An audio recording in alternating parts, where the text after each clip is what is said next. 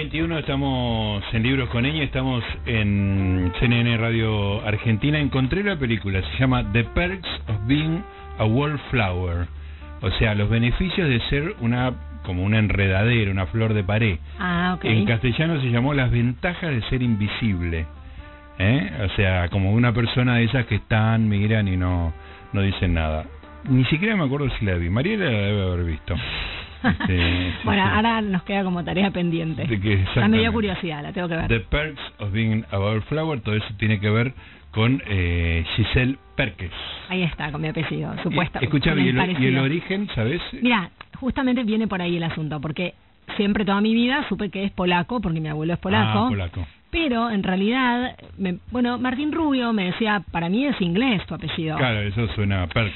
Y, y buscando origen el otro día, sí, eh, digamos, el origen del apellido tiene como mucho porcentaje de ser inglés. Ajá. Posiblemente, y de hecho, si vos buscas Perkes como en internet, te aparecen un montón de personas que viven en Estados Unidos o en Inglaterra. Claro. En Argentina es solamente mi familia. Ajá. Y en Polonia no sé, no me apareció nadie. Pero bueno, tiene esa cosa de como me llamo Giselle, siempre o me dijeron que era francés porque pensaron que era Giselle Perqués, o no sé, que Ah, era griego, qué sé yo. Eh, En Grecia hay un hotel que se llama Perqués. Claro, la, la K también te, te hace pensar eso. Sí, que puede llegar a ser griego. Sí, sí. no se sabe. En principio parece ahora que lo más probable es que sea inglés. Y mi abuelo era pelirrojo, así que esto puede ser tipo de Escocia, esa onda. Sí. Y eh, mi hijo levemente, qué sé yo, vas Sí. a saber. Eh, tenés un tinte rojizo. yo también. también. Es, es interesante, viste, saber de todos los lugares de donde venís, como esa Claro, sí, sí. Te puedes hacer un análisis genético que te dice No, yo tengo, pero. uf, tengo- no, o sea, tengo.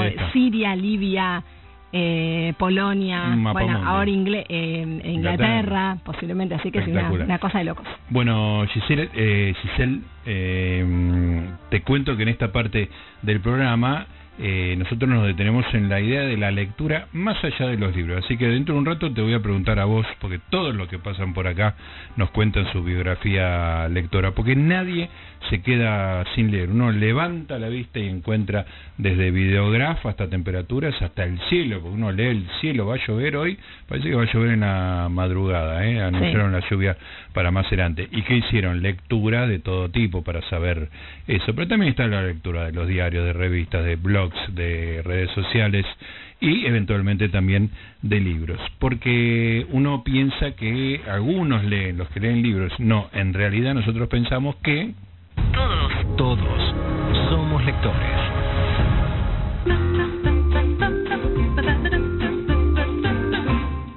Esta es la parte que locutora y conductora hacen con los bracitos Ah, así. ok. tarán, dan, dan, dan. Como una cosa Heidi. Claro, no, una cosa realmente alegre. Bueno, todos somos lectores. Esta es la sección en la cual le preguntamos a gente de todo tipo, ¿eh? algunos escritores, algunos editores, pero también gente que pasa cerca por acá, no tiene ninguna relación con los libros y le preguntamos cuál es su biografía lectora. Hoy vamos a hablar con un amigo de hace muchos, muchos años, hermano de mi mejor amigo, es el señor Mariano Vinograd, es agrónomo, emprendedor, uno de los principales especialistas en frutas y verduras del país, un gran gestor de conversación, me invitó hace poco a conversar en el grupo que tiene, que ahora me va a recordar el nombre. Mariano querido, Gustavo Noriega te saluda.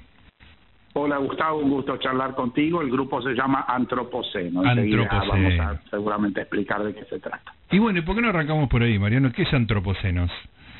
Bueno, Antropoceno surge, mi compadre, yo soy padrino de su hijo, Juan Baleiro, lo sostuve en la pila bautismal, a pesar de que soy judío, soy padrino de dos eh, compatriotas cristianos en sendos Ah, eventos muy importantes. Bien. Uno fue Juan Baleiro en la pila bautismal y otro fue Amelia Yanco, mi ahijada, en su confirmación en la iglesia de Maimara. Mira. Bueno, mi compadre eh, está a cargo de la agencia del INTA en Montpellier, Francia.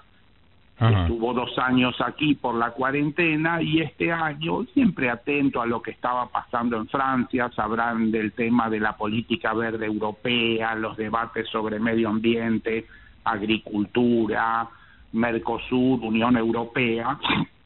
Tradujo un documento de un tal Bernard Valiorg que hablaba del antropoceno, todos Ajá. los cuestionamientos que la sociedad actual le hace al sector agrario Sí. vinculados con cambio climático, con calentamiento global, con bienestar animal, con veganismo, con comer sangre, etcétera. Y bueno, decidimos conformar un grupo que se reúne semanalmente a reflexionar acerca de todos estos temas. Nosotros nos formamos en una facultad en donde aprendimos a usar la química y la genética. Nosotros creemos que la usamos para el bien de la humanidad.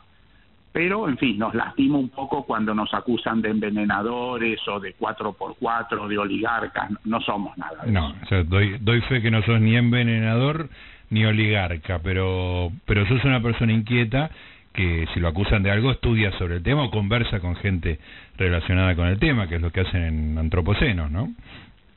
Exactamente, en Antropoceno solemos convocar gente diversa, estabas hablando de todo lo que uno lee, por ejemplo, integro otro grupo que se llama Constituya, un toque gorila, un grupo de gente, en fin, que cree que eh, el, gobierno actual no, no está dando respuesta a los problemas estructurales de la Argentina y ahí una niña que si bien es porteña se fue a, trabajar de legislador en Mendoza, posteó un documento de Federico Zapata, ¿sabes quién es? No.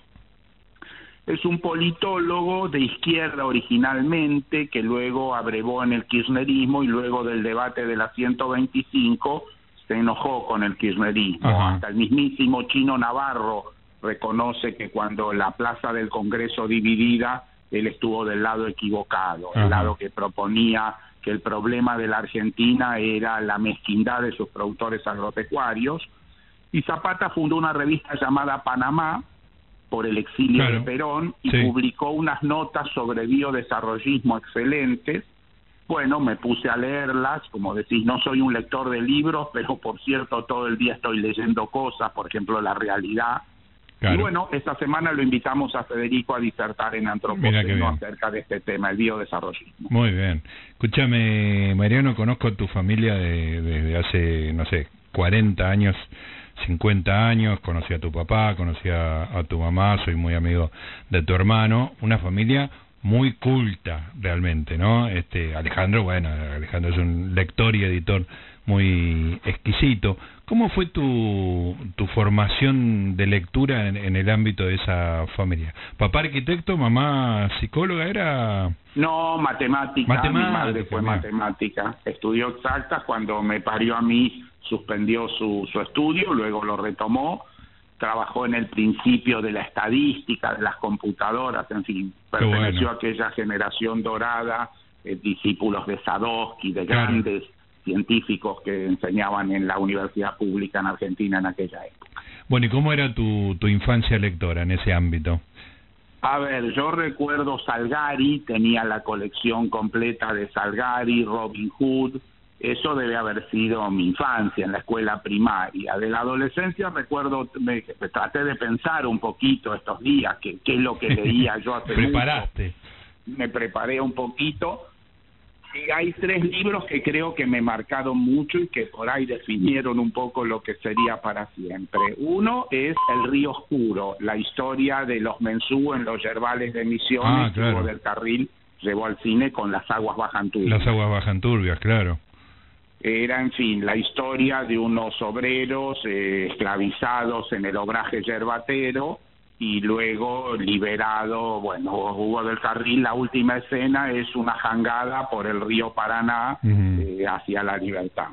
Escúchame, Mi abuelo fue jangadero en Polonia, hablaban recién de Polonia. Ah, eso, eso me interesa, Mariano, porque, claro, yo eh, los veo a los Vinograd como super urbanos y después, bueno, está el tema de que, de que vos te has dedicado mucho al campo, este, y tenés un conocimiento extensivo sobre eso, pero cuando vos eras chico y leíste el, este libro, digamos, ¿ya tenías una relación así con, con lo agrario o eso de alguna manera te gatilló un interés?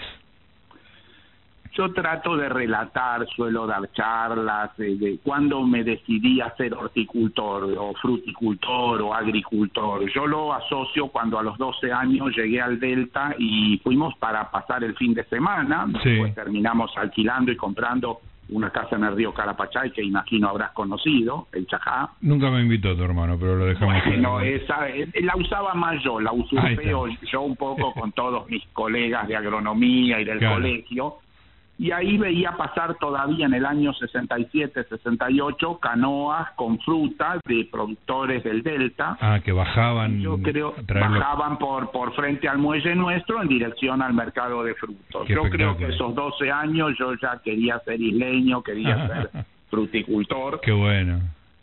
Entonces, bueno, las aguas bajan. Eh, Hugo del Carril tenía un criadero de nutrias en el río Carapachay, lo que había sido Idaome, la casa de, un, de la mujer de un gerente del grupo Bember. Sí. Y bueno, una vez nos encontramos a Hugo Carapachay en la lancha colectiva, le dijimos que todos éramos eh, fanáticos de él y bueno, tocamos el acordeón y cantamos. Me parece que un tango yeta, Dios muchachos, estaba medio prohibido de cantar porque significaba que alguno ya no iba a estar en la... Claro, claro. qué, buena escena esa, Mariano. Eh, bueno, entonces estaba, me, mencionaste tres libros. Uno era eh, el Río Oscuro. El Río Oscuro. Eh, José Varela era un escritor comunista, comunista, y Hugo del Carril fue atrevido porque hizo una película de un escritor comunista, siendo que los comunistas estaban bastante perseguidos por sí, sí, sí, y siendo él claramente peronista, ¿no? Exacto, él había cantado la marcha peronista, Exactamente. ¿recuerdan? Sí, señor. Bien, pues Hugo del Carril, en fin, es un personaje importante para mí. Cada tanto veo en YouTube algunos de sus tangos, de sus, de sus películas, de sus canciones, y me gusta mucho. El otro fue Huasipungo. ¿Sabes de qué se trata? No, contame.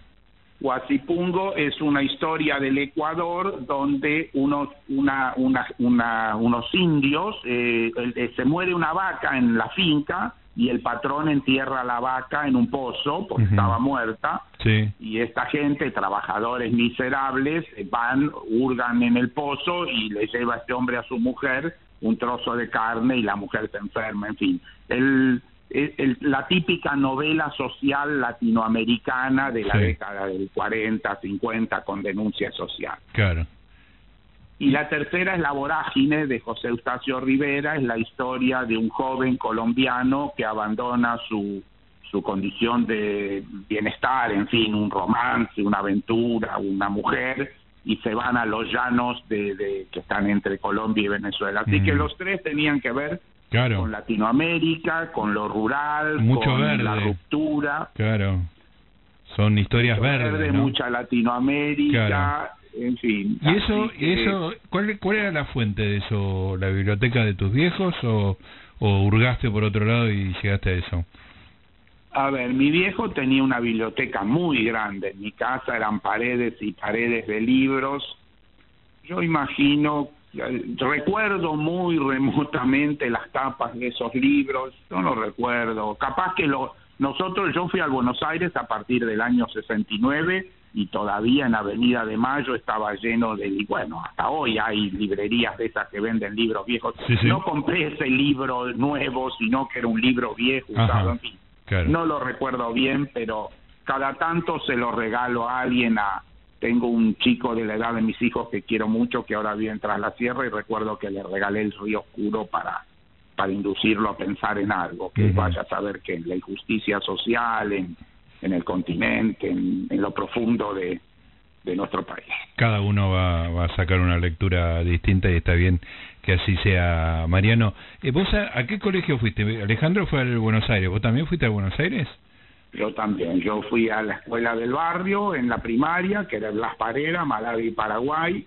Alejandro, o sea, cuando yo fui a la escuela, mis padres todavía eran bastante ortodoxos y me mandaron a la escuela que correspondía al barrio. La, la, la más cercana la más cercana. Alejandro dos años después ya fue una escuela, si bien pública, para acomodados, que era el Castelli, en Arenales, entre Cerrito y Carlos Pellegrini, en donde iban, en fin, gente del barrio, más, eh, más hijos de profesionales judíos, más hijos de militares y de y de aristócratas un poco venidos a menos, que todavía vivían en ese barrio.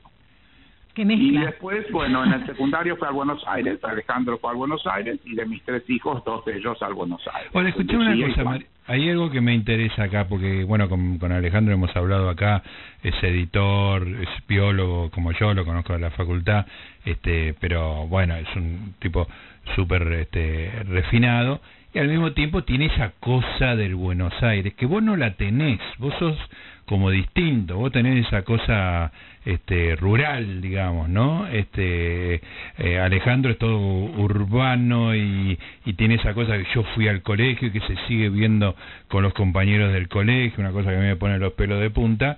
Este, vos te seguís viendo, vos te, te sentís un poco distinto de los del colegio que cuando dicen el colegio ya se sabe que es el Buenos Aires.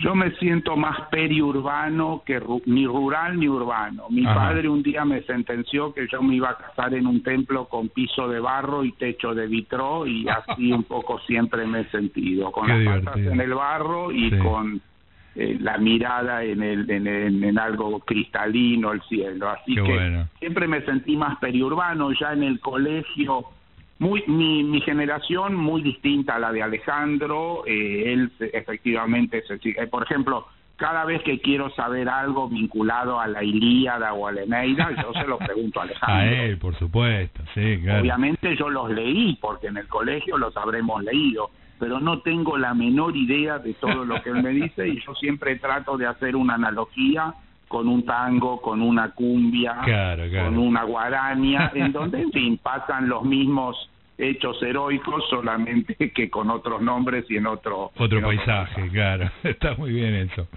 Escúchame, ¿y, ¿y, ya en el colegio te distinguías por esa cosa periurbana? Este, ¿Tenías lecturas distintas que tus compañeros? ¿Cómo era? Y sí, yo ya era distinto, a mí me gustaba oír, por ejemplo, radio, yo llegué a llevar una radio a la escuela y oír Radio del Pueblo, la, la novela de José Audón Pérez, en fin, ha muerto el comisario, ya tiene... Es buenísimo. Ya tiene cura el pueblo, unas novelas, había dos radios que pasaban novelas, que eran Radio del Pueblo y Radio Porteña, luego Continental, y todavía en el 72 había novelas en la radio. ¿Y vos la, llevaba a la radio para escucharla en Buenos Aires? Eso en Quinto, o sea, no olvidemos que Quinto fue en el 73. Uf. Yo fui a recibir a Perón, estuve en el tiroteo, fue un ah, año muy turbulento en el colegio. Claro, me imagino. Tremendo. Entonces, en fin, todavía usábamos saco, creo que ya no usábamos corbata, eh, nosotros eh, conseguimos no hacer sexto año, que era hasta entonces había que hacerlo, el peronismo resolvió que no había ingreso a la universidad y entonces dijimos que no queríamos hacer el sexto año. Y en medio de eso recuerdo que llevaba la radio y oía novelas, en fin, mis compañeros estaban en otra cosa. Radio del Pueblo celebraba su aniversario en el Salón La Argentina de Rodríguez Peña y Corrientes, todavía existe y me acuerdo que fui a un aniversario y tocaba una orquesta paraguaya que se llamaba la Orquesta de Carmelo D'Amico. Era una orquesta completa, como una orquesta de tango con 25 instrumentos, y tocaba polcas y, uh. guaranias. Y con acordeón, no una orquesta encontrar en YouTube en ningún lado, pero era una orquesta de un tano que tocaba música paraguaya. Qué maravilla. Qué, eso te recontra distinguía. Yo te imagino en ahí en, en la calle Bolívar, este, en, ese edificio tan señorial y con gente tan tan este buscando ser distinta que de repente uno de ellos escuchando en la radio un, un radioteatro me parece espectacular, Mariano. Varios de nosotros fuimos a agronomía, recuerdo varios del Buenos Aires que fuimos a agronomía y probablemente cuando llegué a agronomía yo durante todo el colegio siempre fui al... El colegio era mixto, pero las divisiones mixtas, cuando yo entré todavía había más varones que mujeres. Claro. Y yo era un poco pavote para el vínculo con las mujeres. Sí. Así que nosotros nos íbamos al tigre entre varones y, en fin, y era ese nuestro espacio, no, no íbamos a bailar, no íbamos a, a, a, no, ni siquiera oíamos mucho rock y bueno, y cuando llegué a agronomía, ese era mi mundo. En agronomía, se tomaba otra cosa, se vestía de otra forma, se tocaba otra música, se tocaba guitarreada, entonces, en fin, ahí ya encontré mi espacio. Tu padre, Qué divertido. Escúchame, ¿y cómo fue tu, durante todo el periodo que estudiaste agronomía, tu relación con la lectura? ¿Tenías lecturas paralelas o o la pasión por el campo, por lo agrícola, se, se llevó todo? La verdad que, en fin, a veces oigo tu programa, a veces eh, leo suplementos sobre lectura. Días pasados Alejandro es editor, mi hermano estaba en la feria de los editores, allí en, la estación del 11 y veía una cantidad de editores y de temas. Espectacular. Yo, en fin, he leído mucho menos que ustedes, mucho menos que ustedes, en libros. Probablemente como vos sos generoso y decís, uno lee los ojos las mariposas. Exacto. Por ejemplo, yo eh, hoy me fui a Paranacito y a lo largo de todo mi viaje de ida y vuelta yo observo la floración del lapacho, la rotación del ceibo, el vuelo del chajá, eh, la lancha en Paranacito, recordé el delta, en fin, tenés razón vos, uno no solamente lee un libro, uno lee lo que ve la realidad y la asocia con sus fantasías, con sus recuerdos, con sus relatos. Contame, por ejemplo, estás en el Delta, ¿no? Contame algo que vos verías e interpretarías y me decís esto significa tal cosa y que yo, obviamente, hombre urbano que pasó de, de Palermo y Barrio Norte a Boedo, este, no la puedo ver ni ni aunque me la muestres. A ver, ¿se te ocurre alguna? Mencionaste varias cosas, pero alguna que tenga esto, digo, el chajá está ah, haciendo tal cosa, eso quiere decir tal otra. A ver, yo soy un poco cosmológico, entonces si me decís la palabra chajá, que justamente la mencionamos hoy, mi abuela, que vino de Polonia, eh, que era judía, se llamaba en Yiddish Jaya, vida. Jaya en polaco se escribe chajá, recién estaban hablando de ah, cómo se escribe porque la CH en polaco es la J y la J es la I. Sí. Cuando mis abuelos llegaron a la Argentina y prosperaron, pusieron un, eh, una, tuvieron una quinta en Castelar que se llamaba El Chajá. Bien. Nuestra isla en el río Carapachay se llamó El Chajá. Y hay un postre de paisandú que lleva durazno en almíbar y crema y bizcochuelo, que es el postre Chajá. Claro. Qué palabra tan significativa en tu vida entonces. Claro. En fin, entonces yo hago eso hoy y el chajá aparentemente es un ave que arma una pareja para toda la vida, dice la leyenda, no sé, en fin. Si se muere uno, el otro se muere de pena, no arma ah. una nueva pareja. Espectacular. Y resulta ser que en esta etapa de mi vida estoy en pareja con una mujer paraguaya que se llama Mary. Y chajá es una palabra que tiene, en fin, no sabemos bien, pero hay una leyenda que dice que chajá es, eh, eran unas chicas que le dieron, Dios tenía sed, se detuvo en un rancho y le dieron agua con jabón y Dios se enojó mucho y ellas dijeron yajá, yajá y se fueron corriendo. Yajá en guaraní es irse. Claro. Y entonces Dios la convirtió en esos pajarracos que gritan yajá, yajá, yajá. Muy buena historia. Excelente, Mariano. A ver si nos ayudas, porque estamos con, con Gisela acá especulando con su apellido. Vos escuchaste un poquito. ¿Te suena polaco Perkes con K? Perkes. A ver. Perkes con K. Con por supuesto. Yo estuve en Polonia. Eh, cuando yo pertenezco a una organización que promueve el, con, el, consumo de frutas y hortalizas, se llama Cinco al Día. Y estuve en Varsovia. Eh, en fin, ¿qué asocio con Varsovia? Asocio con el halva, porque mi abuela al mantecol lo llamaba halva y en mm. Polonia se come mucho el halva, solo que decimos perques. A mí me suena así, que pues no me suena en inglés perques, ¿no? ¿Será porque lo asocian con Perkins? No, hay una palabra que, que es perk, que, que, quiere decir algo así como beneficio. Este, pero pero la E ya lo pone en otro lugar. A mí me suena más polaco. Te suena más polaco. Y, y, la idea del abuelo pelirrojo, en fin, pelirrojos hay en todos lados, hay en Italia. Eso es verdad. Puede ser tanto escocés como polaco, ¿no? Bueno, nació en Polonia mi abuelo, claramente nació en Polonia. Estábamos viendo como el, el si tus ancestros, claro, de dónde venían antes.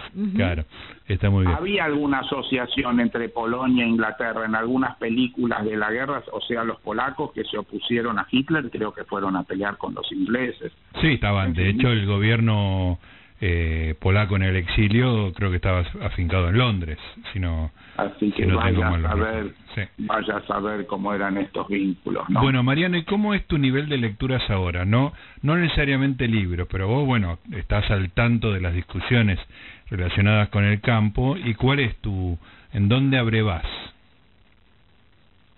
Y por un lado me interesan lecturas desmitificadoras. En fin, la idea de que la Argentina es una víctima de una oligarquía vacuna que como el señor Gaín Zapá llevaba una vaca en el barco, eh, hoy día ese relato sirve para describir lo que ocurre y, por ejemplo, el gobierno le pone una prohibición a la exportación de carne para garantizar la mesa de los argentinos, me da bastante pena. Entonces trato de leer artículos, soy bastante adicto a Facebook y entonces en Facebook, además de ver eh, noticias de amigos o de o, todos los grupos de locos por la cumbia o, o la banda de esas bandas militares que tocan música, por ejemplo hay un hay un hay un portal que se llama La Brújula Verde y que cuenta historias de, de, historias de, de, cosas insólitas de la del, de Europa, del Mediterráneo, historias, historias cortas. Cosas cortas me gusta mucho leer en, el diario, eh, lo que caiga en mis manos. No tengo la paciencia de leer un libro, esa, la he perdido, estoy un poco avergonzado. no, porque no me parece. todos somos lectores, Mariano, vos sabés de, cosas que otros que leen libros y libros y libros no saben, porque cada uno tiene su expertise, su, su área de conocimiento y además, insisto, vos ves un chajá y podés hablar un rato largo de un chajá y yo no distingo un chajá de una paloma, así que este eso de la lectura es muy relativo, ¿no? Si, si uno lo limita a los libros es, generosa tu apreciación y permite entonces, en fin, también valorizar estas otras formas de lectura que tenés razón, toda persona debe estar leyendo algo porque leer en alguna medida es observar, ¿no? Exacto. Digamos, lee la realidad, lee los ojos de su enamorada, lee, eh, en fin, los signos de, de la naturaleza. leer es, casi comprender, ¿no? Leer es, Observar y eh, reflexionar y relatar, ¿no? Leer es ver signos e interpretarlos, ¿no? Ya sea en letra escrita en papel y que, se convierte en una novela, o el cielo, los ojos, etcétera, etcétera. Así que este, el formato libro es una de las posibilidades, pero no es la única, ni muchísimo menos. Así Probablemente el lector de un libro seguramente va asociando lo, lo que va encontrando en esas páginas con cosas que tienen que ver con él, que ocurrieron en su vida, que lo, lo angustian, que lo ilusionan, que, que son sus relatos. Y es así, yo me dedico a leer lo que voy viendo por la ventana del auto. Claro. Hoy en el Delta, nosotros en el Delta estamos plantando ahora en Paranacitos ciruelas, manzanos, eh, frutas nativas. Entonces, en fin, hoy fui a visitar eso y, y hablamos de pejerreyes y en el pueblo empezamos a conversar con la gente que sufrió la inundación y entonces uno me dice que el abuelo vino de Luxemburgo y en fin, ¿a quién se le ocurre que hubo inmigrantes de Luxemburgo? y empezamos a reflexionar cuándo vinieron y seguramente fue después de la guerra. Es bastante probable que si se fueron a refugiar al fondo del Delta era porque tenían alguna cuentita mm, pendiente, en fin. Y hacemos toda esa reflexión. Me viene a la, a la memoria ahora otra película. Ah, eh, hablar, porque, en fin, asocio más las cosas con películas que con libros y ahora se me ocurrió Los Isleros de Tita Merelo o Mercado de Abasto. ¿La viste Mercado de Abasto? La vi hace mucho y no, es como si no lo hubiera visto, pero... Bueno, arranca con los camiones que salen del Mercado de Abasto y se van al picnic de los puesteros y ahí en el picnic hay dos carteles, uno dice Mercado del Plata y otro Mercado de Abasto. Escúchame, eh, sí. Eh, ¿Caminaste el mercado de abasto ahí en, en el abasto, obviamente, en once cuando era mercado de abasto? Obvio, ahí me inicié en mi trabajo en el año 79, me uh. gradué de agrónomo en ese año y bueno, me vinculé con el mundo de los horticultores. Te decía que me siento más periurbano a pesar de que fuimos ganaderos en el Chaco y conozco bastante el país siempre me interesó este arco que va desde San Pedro a La Plata, esta, esta periurbe, este espacio que llamamos rurbano, y en donde, en fin, ocurre desde el fenómeno de, de la matanza, del conurbano, de la política. Decía, hoy usaste la palabra Palermo refiriéndote a vos mismo, ¿verdad? sí, señor, ahí, ahí nacimos. Bien, el día viernes me vino a visitar al mercado una sobrina, mi, hermano Alejandro está casado con Paula Pico Estrada, la hija de Gallardo. Claro. Una sobrina de ella, eh, que se llama eh, Julieta Correa, me dijo que quería ser Instagramer de, frutas y hortalizas. Ah, muy bien. tenía esa fantasía, bueno, me llamó varias veces, finalmente el viernes vino al mercado y usó una palabra, la palermización de la sociedad argentina. Ah, usan la palabra Palermo rúcula. Ah, claro. vendría a ser algo así como la gauche caviar de Francia, claro. es Palermo rúcula. Muy bueno. La, agenda de Betular, digamos. un señor que es un cocinero en la televisión y que en una combinación con Greenpeace afirma que el tomate ha perdido sabor porque usamos eh, productos químicos. Y vos decís que está del tomate, por decir eso. Está del tomate.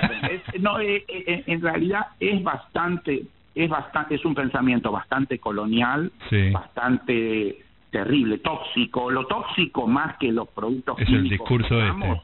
Es el discurso este, porque en fin, si tus hijos tienen piojos y vos le pones nopusid en la cabeza, vos dirías que les estás usando un chico tóxico. Y supongo que no. Si un perro tiene pulgas y le ponemos un collar, un collar para que no tenga pulgas, hablaríamos de un gato tóxico, de un perro tóxico. La palabra agrotóxico es una palabra tóxica. Claro, entiendo perfectamente. Bueno, ¿y la vas a ayudar a, a la sobrina a hacer el Instagram de frutas y verduras? En un momento armé un canal de YouTube que se llamaba YouFruber y era yo con una gorra naranja que me compré en Chile, en Valparaíso, y iba a diversos ámbitos a hablar de frutas y hortalizas, que es mi mundo, ¿no? Es donde yo me muevo todos los días. Claro. Y bueno, a ella le gustó. Hoy día los jóvenes están muy preocupados por la alimentación, por, por la, la, la proveniencia de los productos, de dónde vienen y desde el punto de vista de la agronomía hay una oportunidad de converger con esta agenda, porque por ejemplo, hoy aparece la hidroponía, podemos hacer un cultivo sin suelo. De eso sabían mucho los que cultivaban cannabis en un ropero, que sabían hacer agricultura sin suelo. Entonces hoy hay una convergencia. En la medida en que el cannabis deja de ser un tabú, gran parte del conocimiento del cannabis se va a utilizar para la agricultura. Claro. Entonces se puede hacer agricultura hoy en una azotea, en una plaza, en una balsa flotante, en la costanera, etcétera. Está el tema de la fruticultura de proximidad que tiene que ver con la huella de carbono y agua. En Montevideo la fruta proviene de los alrededores de Montevideo y en Buenos Aires ya no hay fruticultura ni en San Pedro.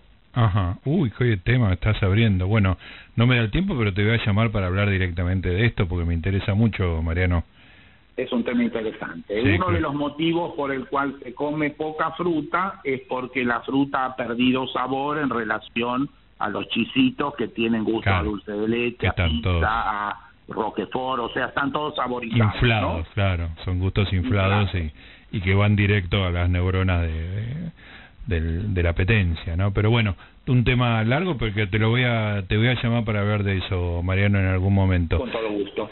Querido, como siempre, un placer hablar con vos, siempre muy generoso conmigo, así que te mando un abrazo muy grande y el agradecimiento el agradecimiento es mío para vos, para tu compañera y para que me, me indicaron que yo también leo, así con la polaca. Yo también leo. Vos también lees, te, claro. Te vas feliz de la entrevista, porque ahora te convertiste en lector. Me voy enriquecido de la entrevista porque estaba un poco bochornado. ¿Qué es lo último que leí? No me acordaba y ahora veo que lo último que leí hoy fue la flor. Cuando salgan a la calle, miren los lapachos y pronto los jacarandás y la verdad que ahí hay una poesía en, las en las calles de Buenos Aires. Primero tengo que saber cuáles son los lapachos. Dame, algún dato. Los lapachos generalmente son rosados, aunque hay de otros colores. Uno muy, muy emblemático ahí en Figueroa Alcorta, a la altura del Palacio Alcorta, mm. que digamos está. Pero por todos lados hay lapachos. Todo lo que vea florecido rosado ahora son lapachos. Todavía queda una semana o dos. Ahí está. Después va a venir el jacarandá, que es, el bueno, como la canción de María Elena Walsh. Ella dice celeste, pero es de un color lila, ¿no? Claro, sí, sí, sí. Sí, eso, la eso en noviembre, que es mi, mi cumpleaños, yo lo asocio con, el, con ese color hermoso de, del jacarandá. Exactamente. Ese tema, no sé, ya no tenemos tiempo, ¿no? Es que, decime, yo a vos te doy tiempo para cualquier cosa. La oligarquía trajo un señor de Francia, un paisajista llamado Carlos Tais, para hacer los jardines de sus estancias y para hacer los parques de las plazas. Sí, sí, todo. El Rosedal, entre otros. Todo eso es el, el, Rosedal, bueno, se lo habían expropiado a Rosas, ahí al lado se hizo el botánico y la oligarquía quería que Buenos Aires se pareciera a Berlín, a París, con plátanos, con tilos. El señor recorrió el país y dijo, no, con la flora que hay en Argentina, las ciudades tienen que estar arboladas con árboles nativos, la tipa, el jacarandá, el palo borracho, el lapacho. Así que este señor dejó a su mujer en Francia, se, enamoró de una joven aquí y recorría con su, con su mujer y sus hijitos eh, criollos, eh, desde los jardines de las estancias hasta las grandes ciudades de la Argentina, haciendo sus parques que en fin, hasta hoy es una característica de Buenos Aires. Mira, mira si le habrás leído más que nosotros que saber leer todo eso. Te mando un abrazo y el agradecimiento, Mariano. El agradecimiento es mío, un abrazo a vos y a la polaca, hasta luego. hasta luego, un beso. Mariano Vinograd, hombre de campo, ¿eh? el gaucho judío, ese es como el típico gaucho judío y, y le sabe un montón, ¿eh? es espectacular. Y por supuesto que es lector, ¿por qué? Porque... Todos, todos